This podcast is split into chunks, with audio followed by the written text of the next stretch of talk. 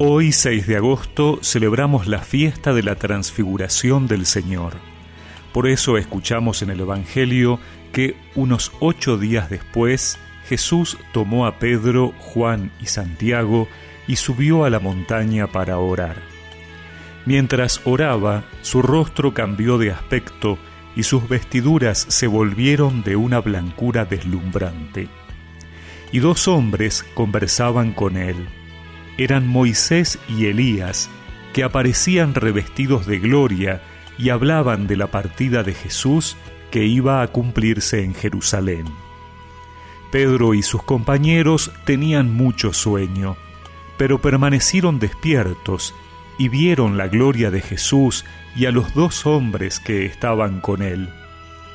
Mientras éstos se alejaban, Pedro dijo a Jesús, Maestro, qué bien estamos aquí. Hagamos tres carpas, una para ti, otra para Moisés y otra para Elías. Él no sabía lo que decía. Mientras hablaba, una nube los cubrió con su sombra y al entrar en ella, los discípulos se llenaron de temor. Desde la nube se oyó entonces una voz que decía, Este es mi Hijo, el elegido, escúchenlo. Y cuando se oyó la voz, Jesús estaba solo. Los discípulos callaron y durante todo ese tiempo no dijeron a nadie lo que habían visto.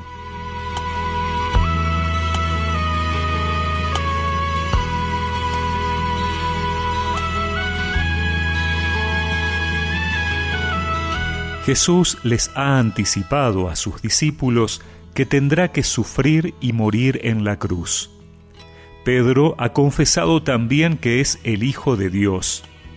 Por eso, hoy les anticipa que la cruz no es el final y les confirma su identidad. Al transfigurarse en la montaña, es decir, al mostrar su figura gloriosa, les regala a sus apóstoles un momento de su ser divino. Moisés y Elías eran las figuras que representaban la ley y los profetas, es decir, toda la palabra de Dios dada a su pueblo. Ellos dialogan con la palabra hecha carne, esa que proviene del Padre, y por eso se escucha al Padre diciendo que tienen que escuchar a su Hijo. Como todo momento de encuentro con Dios, produce paz y un gozo único. Por eso los apóstoles quieren quedarse ahí, perpetuar ese instante. Sin embargo, se trata solo de un anticipo. Tendrán que seguir acompañando al Señor en su camino a Jerusalén. También nosotros, en la oración, en el encuentro sacramental con Cristo, experimentamos ese anticipo del Señor resucitado con nosotros. La gloria de Dios que esperamos contemplar cara a cara un día. Mientras tanto, seguimos caminando, escuchando al Hijo que es quien nos revela el verdadero camino. Jesús, transformame. Quiero ser como tú, una nueva imagen, una nueva luz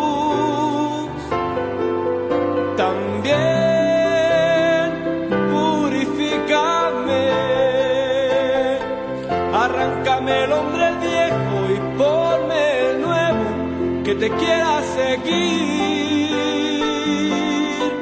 hasta el fin.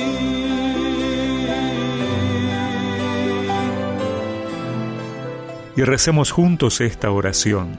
Señor Jesús, tú que te manifestaste glorioso a tus apóstoles, haznos sentir tu presencia viva y llénanos de tu paz en cada momento de oración. Amén. Y que la bendición de Dios Todopoderoso, del Padre, del Hijo y del Espíritu Santo los acompañe siempre. Hasta el fin.